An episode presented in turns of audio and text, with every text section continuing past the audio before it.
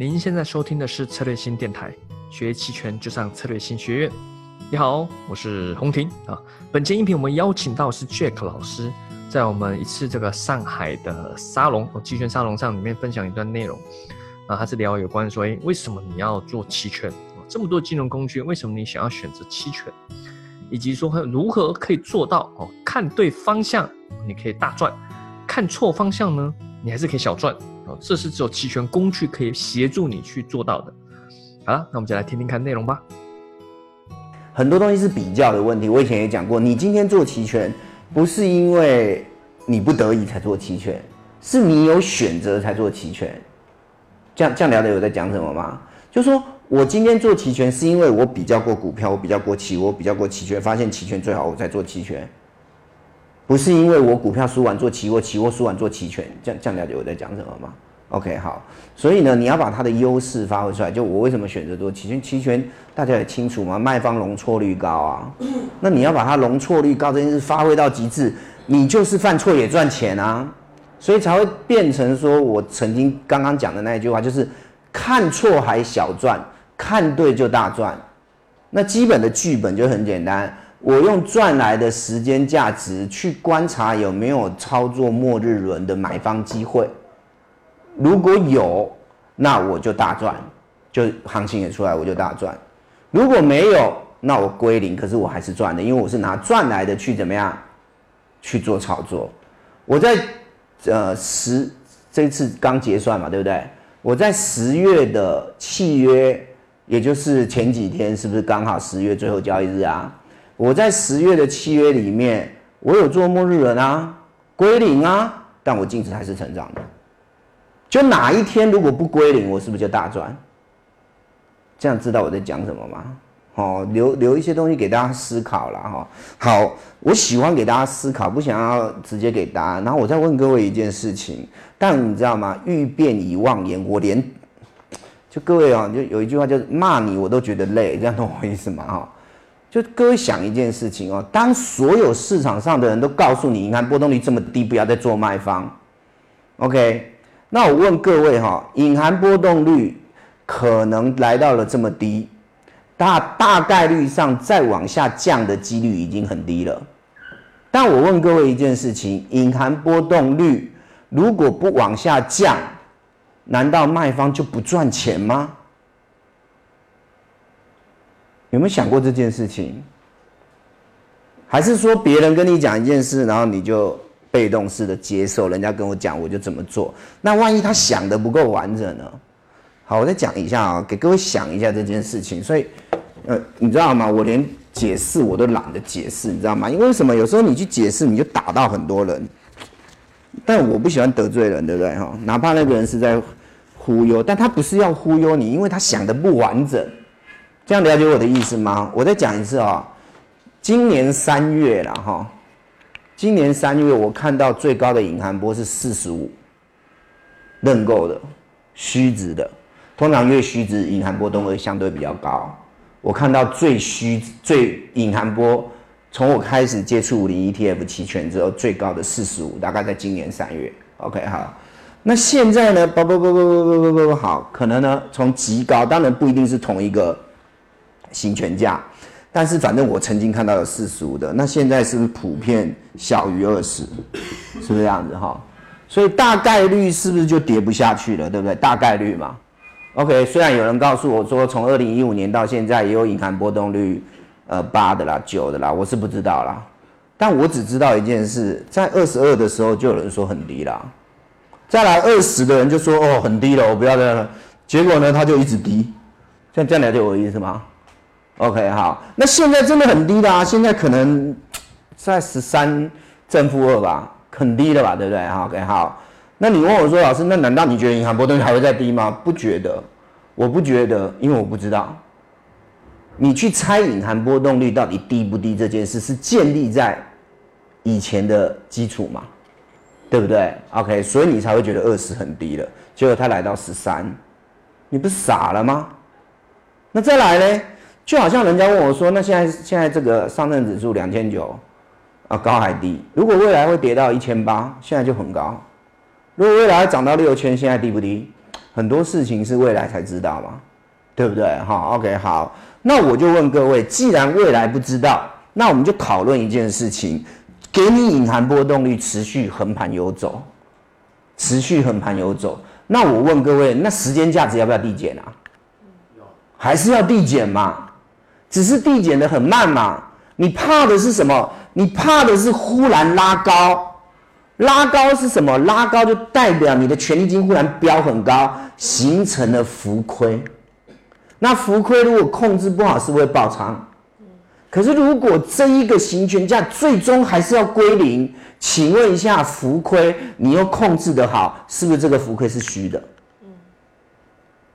所以思考一件事情，有也许未来各位期权做久了会面临一个问题。或者说现在已经面临这个问题，可是你可能有思考，可能没思考。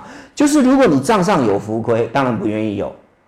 OK，我希望哦，因为我那个软件哦，我那个下单的券商的软件，如果是浮盈的，它就用红色的；如果是浮亏，就用深蓝色的。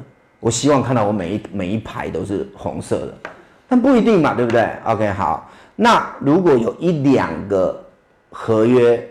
它的即时损益是浮亏，那你就得去分辨这个浮亏是暂时性的，还是的暂时性就之后会还你，还是说它可能会造成永久性的伤害，这才是最重要的问题。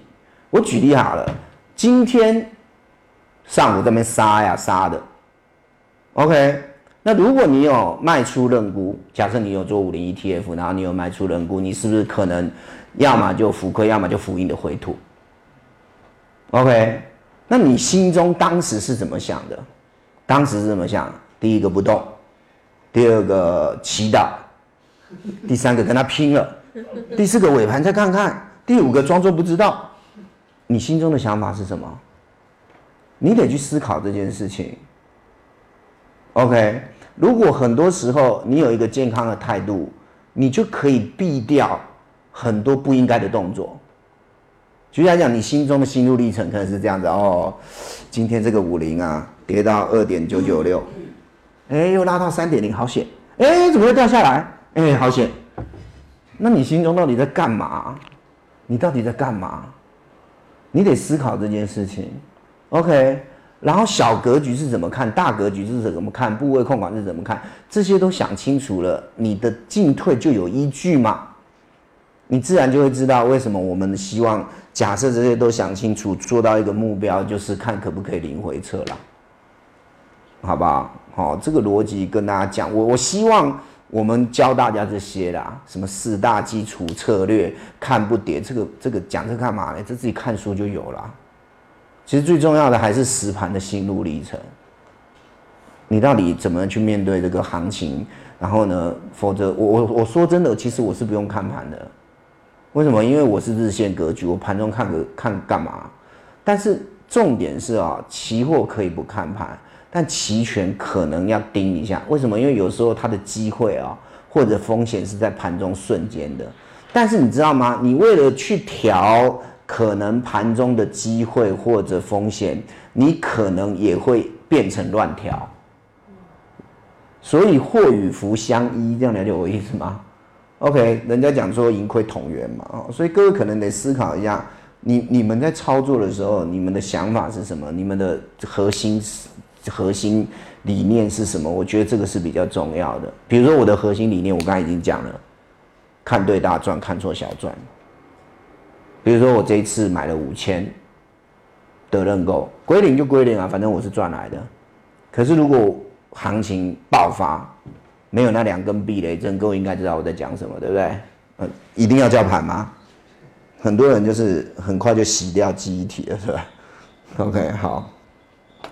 假设呢，没有那两根避雷针，好，没有那两根，哎，还要更新啊？啊，启动就好了，是吧？哈，好，假设没有这两根避雷针，就上去了，那我就增强收益啊。第一个五千可能不会归零，第二个五千可能变五万。如果行情出来又创新高格局，十倍是刚好而已哦。这样这样了解我在讲什么吗？那归零呢？净值还是正的，为什么？因为是拿赚来的拼啊。好，这个东西就留给各位做参考，能不能做到？我不是就做给你看了吗？刚刚看那个曲线图，它有点弯曲，是因为我周有回撤啦，但是我月是没回撤的。假设我如果以这个每个月的第四个礼拜三，是不是期权的当月契约最后交易日？是不是？如果以那一天来当这个这个这个决算点，我是目前为止我自己有看，我每天都截图，零回撤，没有回撤的。但这中间难免什么一通电话啦，什么特朗普发推特啊，是不是哈？就会有时候会有跳空，会怎样？有没有？那我有回撤零点五，最多零点五。OK，好，所以很多东西，各位你你得思考你想要什么。所以很多同学赚的比我多，我都觉得 OK 啊。为什么？因为你扛的风险比我大啊。我的虚实度都百分之八以上，知道我在讲什么吗？我的行权价都在目前的五零 ETF 市价往上跟往下百分之八以上，也就是我宁可月份拉很远哦，形成钝化也没关系哦，但是我不会把距离拉近哦，这样了解我的意思吗？为什么？因为你把距离拉近，伽马就会要了你的命，这样了解我的意思吗？OK，所以未来会不会有风暴？我个人认为是。长期来看不会有风暴，但短期会不会有风暴？会啊，这最近不是一这几个月来不是偶尔都会有吗？对不对？但重点你能不能安然无恙嘛？所以你卖那个虚两档，我根本觉得你在玩命啊，对不对？虚两档随便一个跳空就下来了，OK，你可能就从虚两档变成平值哦，那个时候速度是最快的哦。因为我们常举例嘛，今天这个这个车子啊，就假设你站在这里，那。车子就是你的这个五零 ETF 现价，那你就是站在行权价的位置。它距离你多远这件事情哦，取决于当它有带速度的往你冲过来的时候，你能不能来得及闪得掉了？这样子就比较有感觉了。如果它来的速度很快，你闪不掉哦，你一下子变平直，它就撞到你门口了。但是如果你距离它很远，它速度又不快，甚至跟你反向，你是不是很安全？但是我们做卖方的不讨论安不安全，做卖方的是讨论危不危险，因为安全就躺着赚。做卖方的是讨论危不危险，安全不用讨论。做卖方在乎的是风险，不是报酬。你在在乎报酬，你就做期货，你就去做买方嘛，对不对？哈，OK，好。所以呢，很简单，能不能够换个品种？能不能够呃买方没钱赚，做买方？如果会比较好，我就换。但如果没有比较好，那就继续做。那可是问题是，继续做这件事情有没有说，因为隐含波动率很低，所以就不要做卖方？你不会控制哦，你不会应变哦。就算隐含波动率很高，你还是挂掉了。这样懂我意思吗？如果你在隐含波动率三十的时候去 sell call，它从三十跑到四十五，你要不要死掉了？这样懂我意思吗？那三十当时高不高？就历史来看很高啊，所以很简单，它只是一个客观的衡量标准。就好像今天一台特斯拉、一台法拉利摆在那里，你会不会出事？你开了它会不会出事？跟车子没关系，跟你能不能驾驭有关系。所以隐含波动率是一个衡量的因子，但是呢，隐含波动率不会跌下去这件事情。大概率跌不下去这件事情，却也不影响你赚时间价值哦。你要防的是它忽然隐含波动率拉高哦。然后第一个要讨论会不会拉高，第二个拉高以后你有没有办法应对它？这样了解我的意思吗？好，所以很多事情呢，不是那么一两，不是那么一刀切哦。就隐含波动率很低，所以就不要做卖方，这根本就是错误的啦，这是错误的。好，基本上呢。如果可以选择，哈，如果可以选择，我也想在隐含波动率低的时候做买方，在隐含波动率高的时候做卖方。可我刚刚已经举例子了，如果你做的不对，隐含波动率高的时候你做卖方，它还会更高，把你嘎爆。如果你在低的时候做买方，它上不去，你还是归零。好，所以很多事情，这个这个怎么讲呢？